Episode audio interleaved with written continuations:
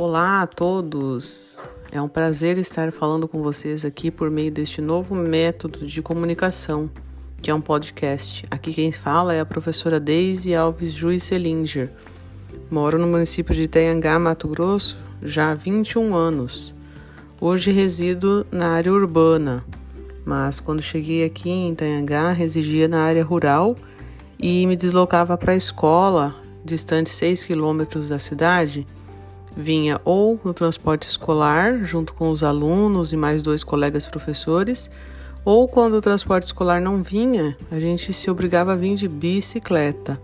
Então fazia um longo percurso aí todos os dias de manhã, de tarde, de noite, até chegar na nossa escola, que até hoje ainda trabalho, que é a Escola Municipal Paulo Freire. É um orgulho muito grande fazer parte dessa equipe da Escola Paulo Freire onde conta com colaboradores, professores, profissionais que se dedicam pela escola em prol de uma educação de qualidade para todas as nossas crianças e adolescentes. O nosso município é muito bom de se viver. É um município pequeno, temos aproximadamente 7 mil habitantes. É uma cidade que está avançando a cada dia. A nossa economia é baseada na agricultura, pecuária e estamos cada vez mais desenvolvendo o nosso município. É, temos ainda muito que avançar na questão de indústrias para que fortaleça a nossa economia, né?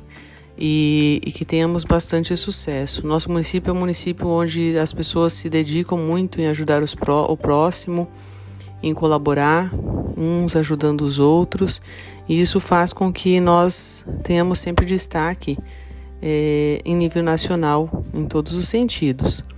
Também é uma honra participar desse nosso grupo de pesquisa, de trabalho, onde aprendemos muito sobre o ensino híbrido e nesse momento que estamos vivendo é hora de fazer a mudança.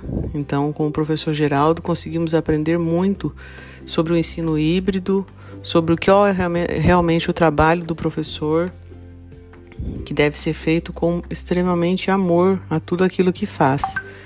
Então acredito que se o professor estiver unido em pensamento e junto com as suas famílias também nas suas ações, só temos a ter sucesso com as nossas crianças. Hoje atuo com uma turma de terceiro ano que estão alguns no processo de alfabetização inicial, conhecendo as letras, outros alunos estão no processo de silaba, silabando as palavras né, na escrita e outros já estão lendo fluentemente. Então é um grande desafio para esse meu terceiro ano, terceiro ano A da Escola Paulo Freire. E este é o meu desafio. Eu falo que é um desafio diário em aprender com eles e ajudá-los nesse processo. Conto muito com a ajuda das famílias, porque sem as famílias não somos nada, não conseguimos atingir nada dos nossos objetivos.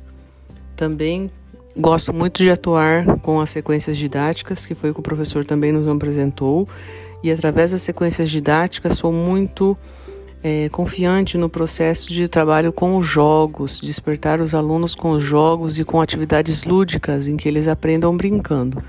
Então, é um desafio, estamos aí aprendendo a cada dia e nos colocando à disposição sempre para aprender, porque um professor deve estar sempre aprendendo.